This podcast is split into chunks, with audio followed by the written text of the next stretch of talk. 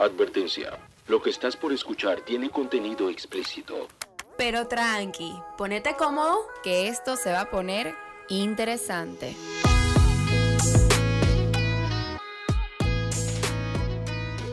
Hola a todos, we're back. Si no nos asustamos, en los últimos dos episodios, en este definitivamente lo vamos a hacer. Pero en este episodio queremos hablarles acerca de la ansiedad, las causas, compartir nuestras experiencias y lo que nos ayuda a vencerla. Así que I'm just going to jump straight to it. Las personas con trastornos de ansiedad con frecuencia tienen preocupaciones y miedos intensos y persistentes sobre situaciones diarias. La ansiedad es una forma de responder de nuestros cuerpos a situaciones estresantes o amenazas que perciben en nuestro alrededor para protegerse. Es ese fight or flight mode que tanto escuchamos, que es o pelear la amenaza o huir a un lugar seguro. Teóricamente, esto nos debería ayudar a los, a, los humanos a sobrevivir. Sin embargo, cuando vivimos en este estado constantemente, ahí es donde se transforma en un trastorno de ansiedad. Mira, es la enfermedad mental más común en Estados Unidos. Y hay distintos tipos también. Hay el trastorno de ansiedad generalizada, el trastorno de ansiedad social, trastorno de ansiedad inducido por sustancia, eh, hay el trastorno por estrés postraumático, el trastorno de pánico el trastorno de ansiedad por separación y la agorafobia, que te da miedo los lugares o situaciones que te pueden dejar en un lugar vulnerable, ya sea que te avergüenzan o te sentís indefenso, y obviamente fobias específicas y no específicas. Bueno, voy a empezar contando eh, un poco sobre mi experiencia. Eh, voy a contar sobre mi primer panic attack, o sea, cómo me lo acuerdo, em, porque nuestra mente a veces para protegernos olvida, ¿no? Algunas cosas cómo me sentí ese momento, qué lo causó y qué causó los, sí, los otros panic attacks que he tenido y cómo lo ayudó. Y bueno, o sea, para darles un poquito de background sobre mí, siempre he sido una persona miedosa, nerviosa, controladora. O sea, toda la combinación que te dicen como que es una persona con ansiedad. Así soy. Y bueno, como desde niña era así, todo el mundo era como que, ay, ya Sofía, así, ¿qué le vamos a hacer? Dejémosla hacer. No solo todo el mundo, sino yo también, por ende, ¿no? Y nadie se le ocurrió decir, ni a mí misma, ¿sabes qué? Capaz no es así, Sofía, capaz es algo que la hace. Es una bolita de ansiedad, la pobre mujer andante. capaz es algo que le causa ser así, así que busquemos qué es ese algo y ayudémosla. Y bueno, entonces la primera vez que yo me di cuenta que realmente tenía ansiedad, que fue gracias a mi primer ataque de ansiedad, estaba estudiando para un examen en la universidad, mi segundo o tercer año.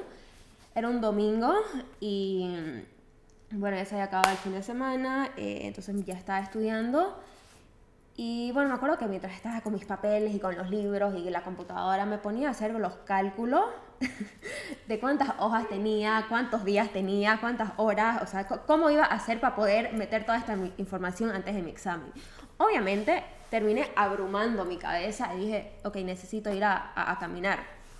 Y en esa caminata, de la nada empecé a llorar y llorar así descontroladamente. Y no solo eso, sino que sentía que faltaba la respiración, estaba temblando, no me sentía en mi cuerpo. ¿Vos crees que en ese momento te diste cuenta de lo que te estaba pasando o fue después? No, o sea, como fue mi primer ataque de pánico, era qué le está pasando a mi cuerpo. claro, y eso asusta más en todo caso.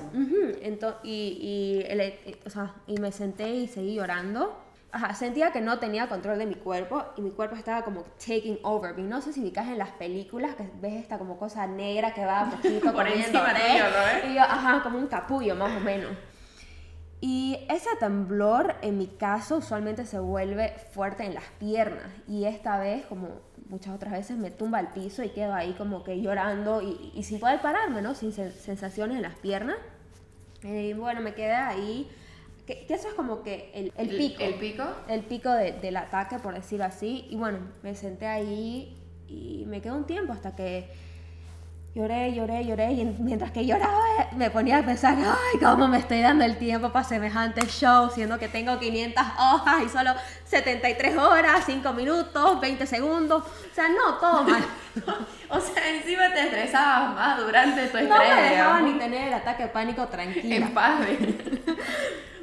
bueno, y ya cuando se me pasó y cuando ya pasa el, el pico y uno queda así sin, sin energía, como que si te hayan succionado tu ser, por, decirlo así. Y bueno, después de este episodio, eh, reconocí que tenía un problema con la ansiedad y no solo en un setting que me presionaba, sino también en settings donde yo sentía que estaba en peligro, que estaba fuera de control o situaciones sociales donde me sentía expuesta, ¿entendés? Como que supongo que cualquier cosa que me sentía muy vulnerable. Y bueno, siempre eh, he sido a preocuparme más sobre el colegio, pero les digo que era normal, ¿no? ¿Eh? Yo era así y bueno, ¿qué le vamos a hacer? Y más adelante, mientras que la vida pasa, empiezan a pasar cosas mayores. Entonces ya no, no tus preocupaciones no son, exam, no son exámenes, no son proyectos.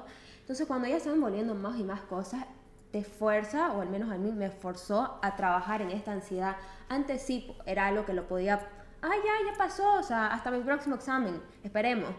Y bueno. Claro, es como que, o sea, si no, lo, si no estás lidiando con, ponete, no, no necesariamente una ansiedad pequeña, no quiero decirlo así, pero como que con algo que no es mayor. Tan recurrente, Ajá, y que no es mayor a lo próximo en la vida, como que tenés que atacarlo en ese rato, porque si no, cuando te llega lo más grande, te va a hacer mierda, básicamente. Ajá, que fue lo que me pasó. Imagínate, si yo lloraba por un examen, cuando me pasaba cosas más graves, ¡uh! Claro. Olvídate, ¿no? Entonces, como fueron más recurrentes y fueron peores, tuve que, que, empezar a, tra- a- a trabajar en, en cómo manejar esto. Y para trabajarlos, obviamente, tenía que saber de dónde venían y me puse a pensar y habían diferentes, como que habían diferentes cosas, como dije, pero muchos de estos ataques de pánico y sentimientos de ansiedad venían de pensar en el futuro y qué podía o no podía pasar en él. Era yo queriéndome asegurar que las cosas vayan como las planeé al pie de la letra, porque si pasaba algo diferente, de aquí cinco años, alguna manera me iba a afectar, ¿entendés? Y que nada, yo intentaba que nada en la vida me tome desprevenida, saber que iba a hacer lo siguiente y, estar siempre como un step eh, así, más adelante que, que la vida. Y bueno, que en realidad era para que no me pase nada para lo que no voy a estar preparada, ¿no? Y creo que esto era para sentirme protegida de cualquier tipo de incertidumbre. Que creo que es lo que más cuesta, porque el futuro es una incertidumbre, lo tengas planeado o no ubicás, las cosas pueden cambiar de un momento al otro. Y es como que cuando tenés la ansiedad, o sea, como es una preocupación acerca del futuro, te, te da ansiedad que vaya a cambiar, te da ansiedad si no cambia. Este, o sea, si en ese momento no lo puedes modificar y para que vaya de acuerdo a tu plan, o sea, te enloquece, digamos. Entonces, como que constantemente una preocupación de algo que ni siquiera ha pasado. Claro, y que no podés, o sea, no tenés control sobre el futuro, ni siquiera está acá, ¿entendés? Como que no está acá, imposible.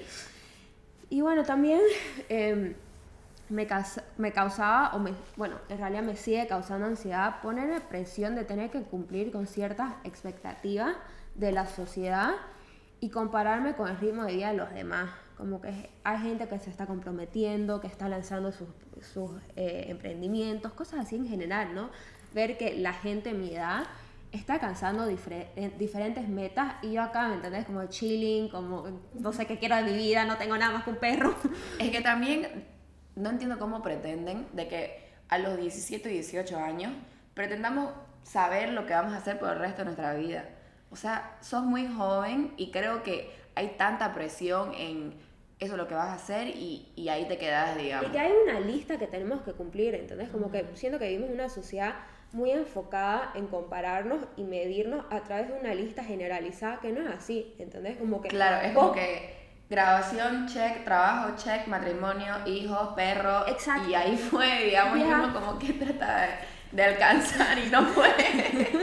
a la mitad de la carrera, ¿no? Ya estaba hecha mierda. No, yo me acuerdo, me gradué, no había ni terminado de graduarme y ya mi abuela, mamita, venga, se sientes acá. Bueno, después de esto, de aquí empieza a trabajar, haga su master's, porque de aquí dos años tiene que estar casada y criando hijos. Se te van a ir los años, ya después de vieja, ya no puedes tener hijos. Y yo, vieja, no, no puedo ni cuidarme a mí misma ahorita y Ajá. pensar en dos. No, y uno no termina de hacer una cosa que ya la, eh, la sociedad o uno mismo se pone la siguiente. Entonces no nos dejamos ni, ni descansar. Claro, ni disfrutar, digamos, lo que No. acabas de cumplir en tu vida. Obvio. Para mí, una vez me gradué, fue, ahora trabajo, ¿entendés? Y una vez empecé a trabajar, ahora necesito eh, buscar un máster o ya, y- ir buscando con quién me, me voy a casar. No es para asustarla, los. Pero sí, ¿no? uno se pone a pensar en el, en el next step sin haber disfrutado del último, haber accomplished el, el último. Y bueno, finalmente, eh, lo como había dicho, situaciones sociales, creo que el pensar mucho en lo que dice o no dice la gente de mí crea una ansiedad social también. Eh, a veces pasaba que yo entraba a un lugar y lo único que sentía era la gente mirándome y hablando de mí y qué soy y qué no soy, y qué había hecho y qué no había hecho. Y esto venía obviamente de un lugar de inseguridad con no poder own myself simply as I am y aceptarme y perdonarme por los errores y no solo eso, darme un poquito más de crédito, ¿no? Eh, habían veces, no sé si te acordás, que ya ni salía, ¿entendés? Y yo venía acá de vacaciones y si vos me querías ver tenías que ir a mi casa, pero no había forma que vos me veas si no. Creo que ya ni la invitábamos a Sofía porque sabía que la cama no iba a salir, digamos. No me gustaba, me sentía como que expuesta, ¿entendés? Sentía que yo llegaba a un lugar y que la gente estaba como con binoculares o con un x-ray mirándome, hablando de mí. Y te sentís fuera del lugar, ¿no? Ajá. Como que no perteneces ahí. Ajá, y que, y, ajá, y que todos estaban solamente pensando en mí cuando no es así. Es formarla, pero a nadie le importa. Y la gente está como que viviendo sus propios pedos mentales como para, para preocuparse, ¿entendés? En- Claro, o sea, como que pretendemos que todo el mundo sabe lo que estamos pensando y eso nos causa ansiedad porque nos preocupa que sepan, digamos. y creo que Y ayer es como que no te van a leer la mente. Y ayer estábamos hablando de esto, de, esta, de este tema, y me acuerdo que te dije que creo que esto es un fine line. Sí, la gente, ok, estamos tan preocupados de lo que la gente piensa de nosotros, cuando en realidad no piensa de nosotros at all, que sí debería ser liberante porque te quita ese peso encima, pero al mismo tiempo ha creado como una falta de empatía. Claro, porque la gente no lo habla. Ajá, no, y una falta de empatía porque estás tan concentrado en vos y tus problemas. Mira, yo fui una constelación que en algún episodio lo podré explicar más a fondo, pero es básicamente donde usas otras personas para ver como que estados o de tu familia o de tu círculo social. Y en esa constelación me dijo el Señor, ves que todo el mundo está dándose la espalda. Y yo sí, y, eso, es- y me dijo, eso es que todo el mundo está con problemas ahorita, o sea, todos estamos con, están con problemas a tu alrededor, pero están tan concentrados en sus problemas que se olvidan los problemas de los otros. Sí. Entonces creo que fue como que un mirror a la sociedad y que por más de que sea un alivio saber que no están pensando en nosotros todo el tiempo, también acordarnos y ser un poquito más llanto con la gente, que, que todos estamos pasando por algo y, y tratar de ayudarnos, ¿no? Y preguntarnos, o sea, estamos bien, como que check up en la gente que, que también nos, está a nuestro alrededor. Claro. Y bueno, como que para ayudarme en todo eso, una vez ya me había dado cuenta qué era lo que me causaba esta ansiedad, eh, poco a poco he trabajado, he empezado a trabajar en permitirme ser más vulnerable, a equivocarme más, a no ser tan dura conmigo misma, a no exigirme de más y perdonarme cuando no puedo realizar algo. Intento dejar que las cosas fluyan, como que si pasa algo, pase, si no pasa, no pasa, ¿entendés? Dejar que lo desconocido y la falta de control eh, me asuste. Eh, también estoy intentando entender que toda la vida es relativo, ¿no? Que si Pedro de 27 años vive con tres roommates, viaja una vez al mes y está soltero, no es más ni menos que Juan que está casado con tres hijos y casa propia a la misma edad. Claro. O sea, la, la gente vive su vida de distintos tiempos. Ajá. Entonces, como que no puedes comparar tu camino de vida con el de alguien más, porque no sabes lo que puede haber, pudo haber venido antes de, de todo eso para esa persona. Y aparte todos pensamos distintos y todos Las queremos prioridades cosas son distintas. distintos, exacto. Ajá. Como para vos tu prioridad puede ser eh, viajar, para otra persona puede ser estudiar, para otra gente puede ser conocerse a sí mismos, ¿entendés? Y, y hacer esas cosas. Para otro puede ser Crear una familia, digamos. Ajá, y nuestras vidas y nuestra, lo que nos motiva y nuestras aspiraciones no son iguales. Entonces no nos comparemos. Y aprendí también que en vez de estar asustada, intimidada por logros de la gente, de eh, celebrarlos ¿no? y admirarlos, y si algo, aprender de ellos y motivarme, ¿no? en vez de asustarme. Y también saber que cuando entro a un cuarto, la gente, con gente no soy la única cargando baggage y con preocupaciones y miedos, que todos estamos luchando algo, lo demostremos o no. Que básicamente creo que, que si puedo resumirlo, es me humanizó un poco más y me dejé ser más vulnerable para humanizar más a los demás. Es raro el concepto, pero sirve como que el momento en que te das cuenta, o sea que lo encontrás comforting para vos, saber que hay otras personas que igual no están sufriendo sola, con eso. Ajá.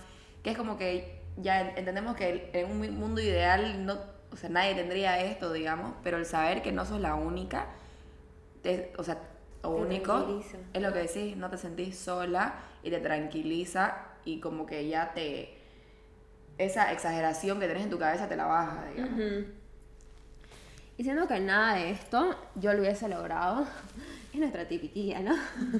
Sin empezar a meditar, yay, meditation, hacer ejercicios de respiración, haber ido a terapia.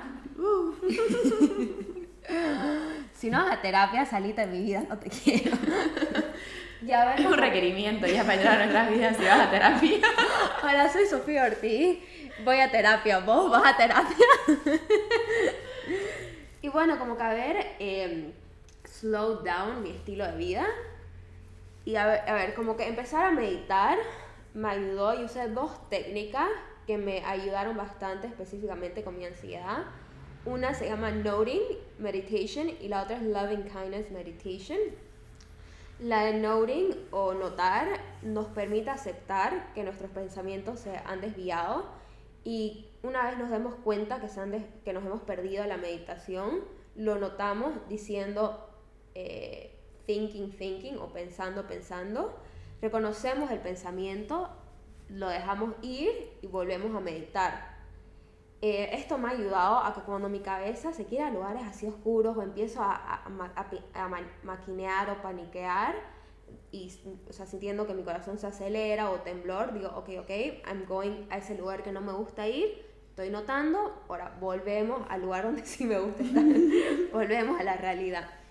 Obviamente toma práctica como cualquier otra cosa, no va a salir de un día al otro y hay que aceptar eso, aceptar que nos vamos a equivocar, que nos vamos a distraer, que nos vamos a en la meditación y en la vida permitirnos a nuestra cabeza irse, pero bueno, ¿no? con, con la práctica ir mejorando de a poquito. Claro, y empezar de a poquito, ¿no? Yo la primera vez que empecé a meditar, juraba pues que llegué a poder los 20 minutos, o sea, y Nunca. nunca. Empecé con Sí, cinco. El momento en que te pones, o sea, te sentás a, a darte cuenta y ser consciente de cuántos pensamientos corren por tu mente, es algo loco, porque, o sea, ni bien te deshaces de un pensamiento y ya es otro. Entonces, como que empiecen de a poquito, ya no, no, no, don't overwhelm yourselves. Y como dijiste, o sea, el tiempo no significa nada. Entonces, que medi- una meditación de 20 minutos no es mejor que una meditación de 5. Es lo que a vos te Ajá. haga bien, lo que vos tengas tiempo y, y lo que puedas, ¿no?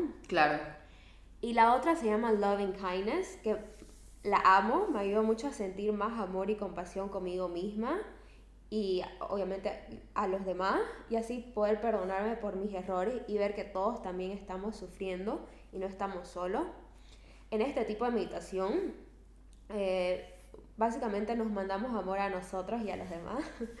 Existen varios tipos y varias maneras de hacerlo, pero como a mí me gusta hacerlo es como que me visualizo a la gente que, que más amo y que puede que esté sufriendo y sentir ese su sufrimiento.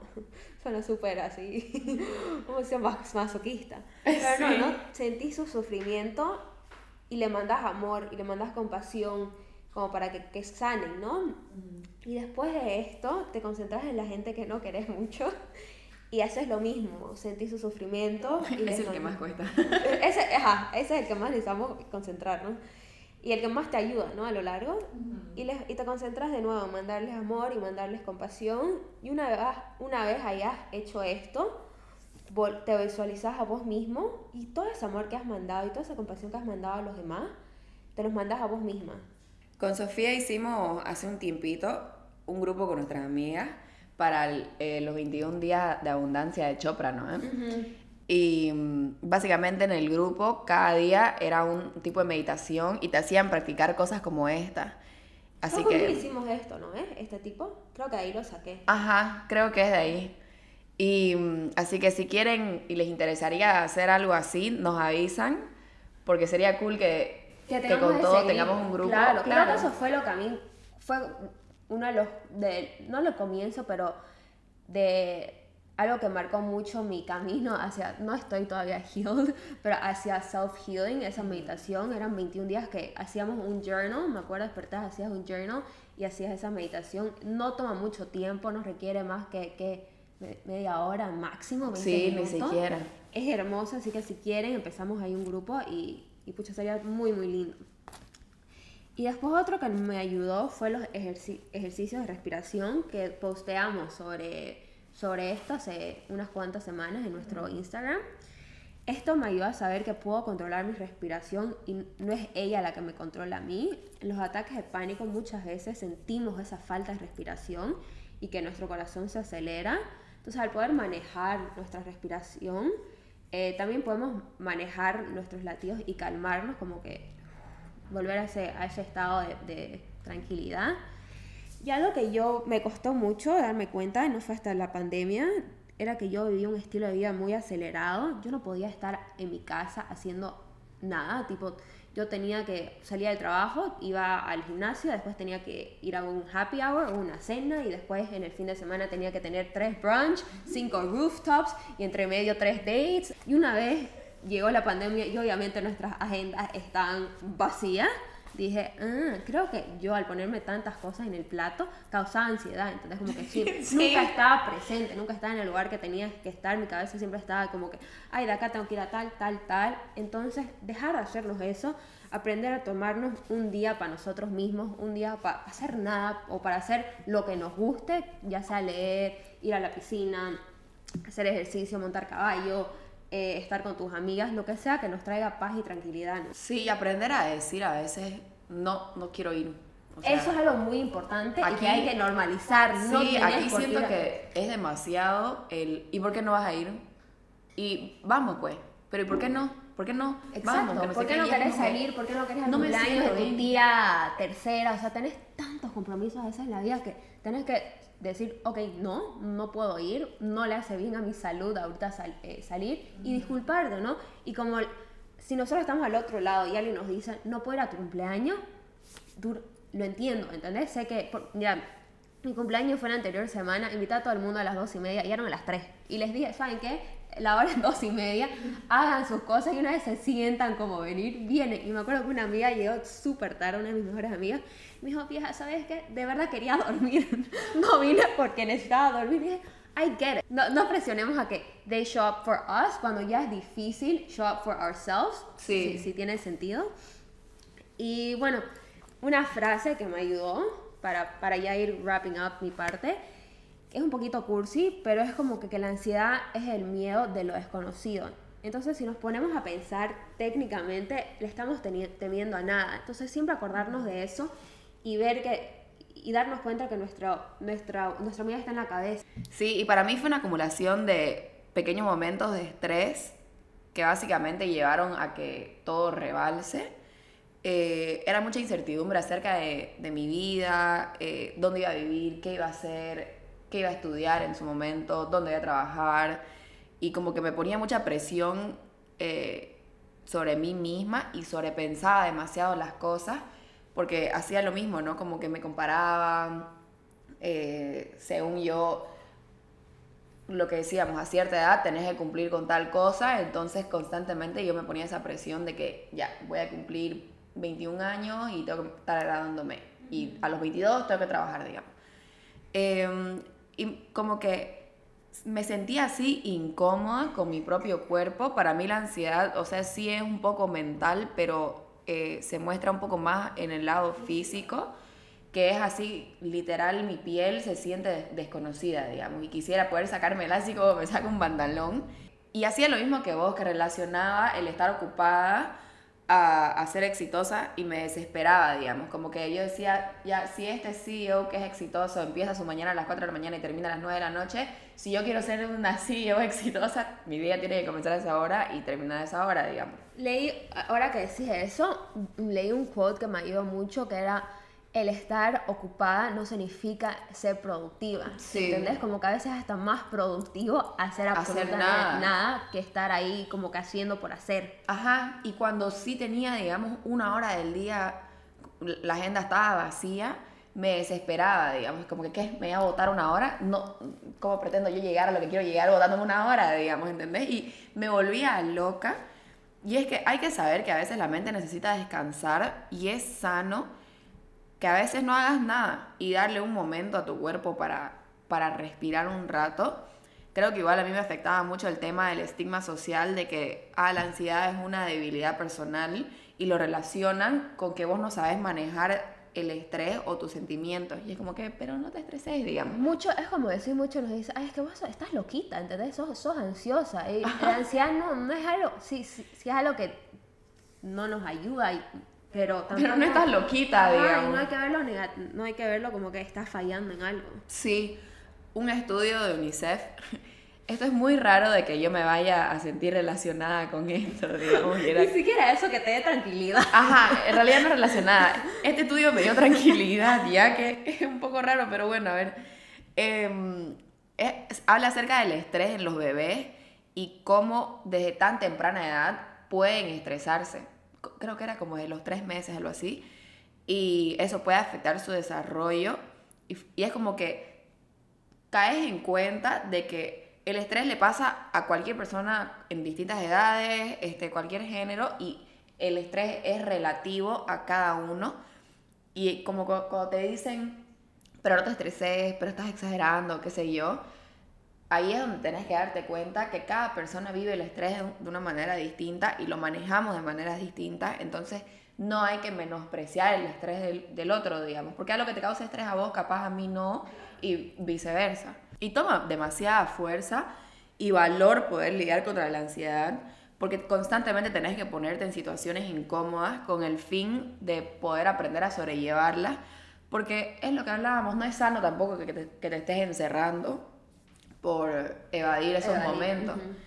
Y obviamente uno no ve por lo que la gente está pasando y por eso como que en mi cabeza yo pensaba que era la única que estaba teniendo estas preocupaciones, porque son pocas las personas en las redes sociales que se despiertan y dicen, hoy día fue un mal día, este, me sentí de tal manera. No, o sea, nosotros vemos todo lo positivo que pone la gente y hemos comenzado como que a compararnos con eso y pensar que la vida tiene que verse o ser de cierta manera en, en base a eso, digamos. Y como que intentamos mucho mostrar que nuestra vida este- le- la estamos partiendo, nos está yendo bien, que todos estamos felices, cuando en realidad a veces no es así. Sí.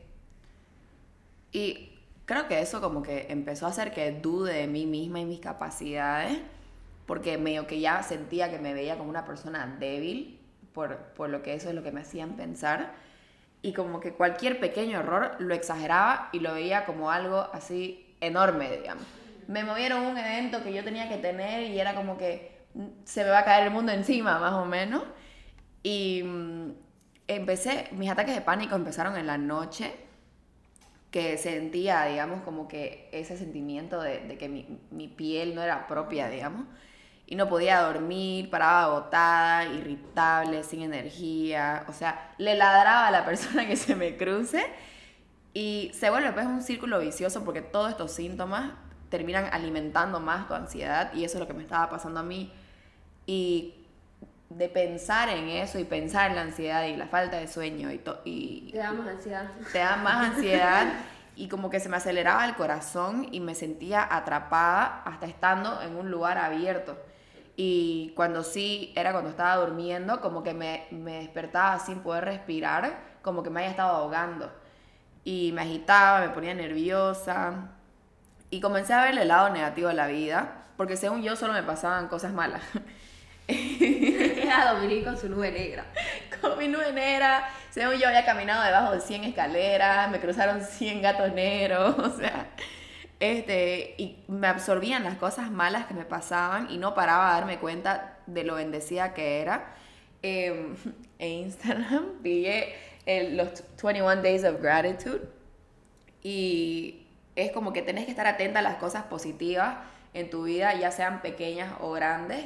Este, no sé, pues un día como que te despertaste de buen humor, agradece por eso. Eh, agradece por tus padres, agradece porque, qué sé yo, pues la cafetería te tocó la comida que a vos te gusta. O sea, cositas así pequeñas que empiezan a ayudar a darte cuenta de ver tus problemas y tu vida de otra perspectiva. Claro, más positiva, ¿no? Ajá, exacto. ¿Sabes? Yo hice eso también, me ayudó mucho. Eh, leí una vez que como que poner cosas que vos controlás, ¿entendés? Porque Sí. a veces no es tu culpa si amanece soleado o, o lloviendo. Entonces como que decir, estoy feliz porque ayer eh, tuve un buen día en el trabajo, porque le hablé bien a mi colega cuando ella me habló mal. Entonces cosas que vos controlaste y hiciste bien. También lo que me ayuda es hacer una lista eh, mental en tu cabeza en las noches por las cosas que sos agradecida, porque en ese entonces yo me sentía sola por todo esto que me estaba pasando y porque yo me aislaba y empezar a realmente pensar acerca de las personas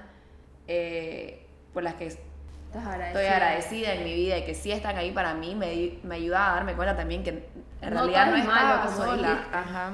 Y que no Y que estaba no te- sola y que no era porque yo me... No era mi nubecita, era yo que me aislaba, digamos.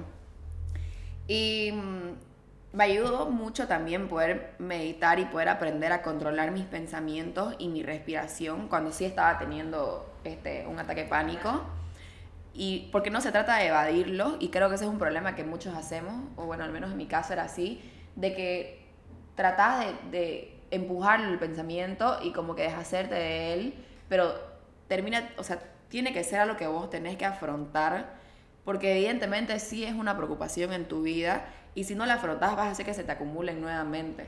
Y saber se- separarlas, ¿no? Como que, ok, Ajá. esto es una preocupación que realista, digamos. Y se trata de poder verlo igual de una perspectiva distinta y en vez de dejar que tantas preocupaciones te ahoguen de una, poder separarlas y atacarlas de manera individual y también de esa manera te das cuenta lo que sí es una preocupación grande versus algo que capaz vos estás exagerando. Y creo que las preocupaciones grandes, ir rompiéndolas, entonces como que a ver, este es el problema. Por ¿cómo lo- pasos, ¿no? eh? Ajá, ¿cómo voy a ajá, afrontarla? Sí, porque capaz a veces si lo ves el problema así de Big picture. de- en un big picture, digamos, este, puede ser muy abrumador. Eh, y todo esto me causó también un, como una ansiedad social. Mi ansiedad empezó a hacer que dude de mí y no podía comunicarme en entornos sociales. Este, quería hablar, pero sentía que físicamente no podía. Esto me pasaba con mis amistades, con gente nueva, a veces en el trabajo, en una reunión, porque dudaba mucho de mí y decía, no, si voy a hablar la voy a cagar, o sea, no lo voy a decir bien, digamos. Y mm, quería hablar y físicamente sentía que no podía, como que mi cuerpo no me dejaba hablar por la ansiedad que sentía en ese momento. Y el no hablar también se volvió una ansiedad y una preocupación. Y ya entonces no salía por miedo a, a qué hablar con las personas, este, pensaba tanto en qué sentía y según yo se iban a dar cuenta, lo mismo que decías vos, digamos, como que yo entraba a un cuarto y, y todo el mundo ya inmediatamente sabía que era lo que yo tenía y estaban hablando de eso, según yo, digamos, porque ya en mi cabeza era algo que yo pensaba constantemente, entonces, Entonces, ya todo lo vinculaba a eso, ajá. ajá. Y empecé a aislarme, a sentirme sola y de a poquito me di cuenta que no podía hacer eso. O sea, yo soy una persona extrovertida, siempre he sido de alimentar mi energía al estar con otra gente. Entonces dije, bueno, ya, voy a forzarme a hacer actividades de a poquito. Y empecé a ir al banco, al súper, como que... Pensé que ibas a decir como que fiesta.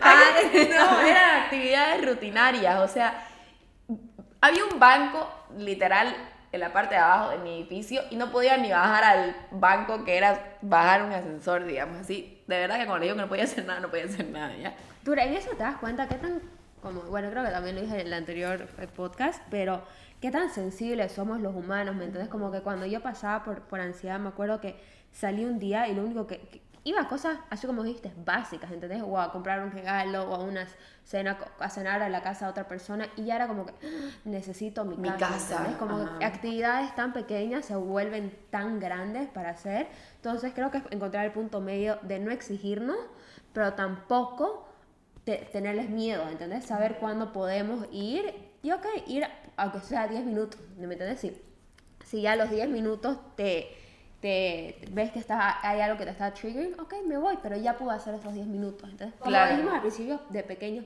o sea, pasos, Pasos pequeños. pequeños. Bueno, y dije, ya a ver, ¿sabes qué? Voy a empezar a hacer ejercicio porque es lo que lo recomiendan en todos lados. Y sí, es la típica de, ay, sí, hace ejercicio, eso te va a ayudar.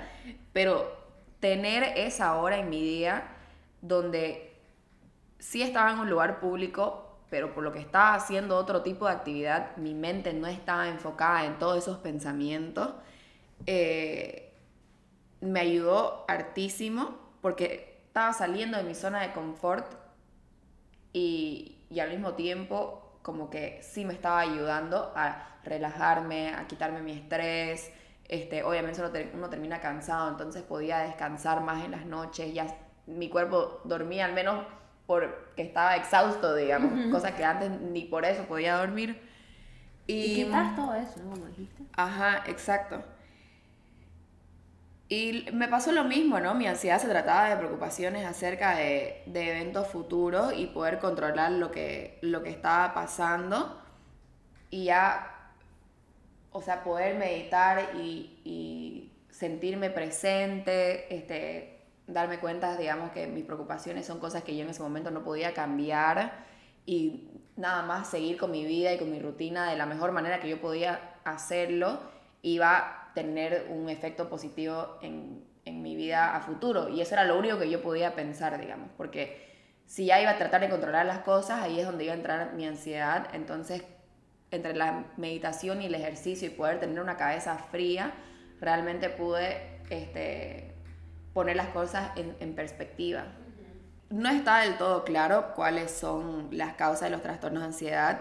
Este, pueden ser ciertas experiencias de vida, factores biológicos o genéticos eh, que pueden provocar estos trastornos en las personas. Claro, lo que contamos ahorita fueron cosas que a nosotros y eventos que nosotros nos provocaban, pero sí podemos encontrar algunos estudios em, que, que, nos parecieron eh, importantes decirlos acá. Encontramos uno que decía que solamente las personas con eh, ansiedad generalizada tienen una falla en la conectividad del cerebro eh, tienen unas conexiones reducidas entre la corteza cingulada anterior, donde eh, es lo que es responsable para regular nuestras emociones, y la amígdala, que es responsable de ese fight or flight response que yo dije. Entonces ahí la conexión está interrumpida y ese botón de ansiedad que tenemos está como que se enciende sin querer, entonces Hay glitch en un switch, digamos, que como que sube, va, No, no sabe cuándo se tiene que encender y cuándo no. Si nos ponemos a pensar, nuestros ancestros eran expuestos a situaciones más riesgosas que nosotros diariamente. Tipo, ellos estaban preocupados si el pum los iba a comer, si el lobo los iba a atacar, dónde estaba el oso, cosas así, ¿no? Y sin embargo, nuestros cerebros siguen hardwired para responder así. Y obviamente ahora no hay tantos, o sea, no estamos expuestos a situaciones de vida o muerte. no hay un a la vuelta de la esquina. Podemos cruzar la calle sin problemas, ¿sabes? Fiándonos las dos, o sea, los dos lados, pero no, que no va a salir un puma, ¿no? Y bueno, como para cerrar ya todo, eh, esperamos que con este episodio los hayamos podido ayudar a entender más sobre la ansiedad, a reconocer cuándo o qué te hace tenerla y cómo lidiar con ella si nosotros aprendimos algo con este tema al investigarlo, es lo mucho que nuestra sociedad sufre con esta enfermedad y lo poco que la hablamos. Al escribir el script, las dos pensamos como que, pucha, la gente va a pensar que estamos locas. y la verdad que no, ¿no? Como que me imagino que ustedes pueden eh, relate a algunas de nuestras experiencias o algunos de los sentimientos que sentimos. Y la verdad que buscamos que al abrirnos y ponernos una posición así de vulnerable, podamos ayudarlos a ustedes a sanar y así poder sanar a los demás, a los que nos rodeen. Y si les interesa saber las herramientas que a nosotras nos ayudó a lidiar con nuestra ansiedad, eh, pueden escribirnos a nuestro Instagram, arroba del revés pod, y nosotros se los podemos compartir. Y de verdad, gracias mil por seguir acá, los apreciamos y bueno, nos vemos la próxima semana. Bye.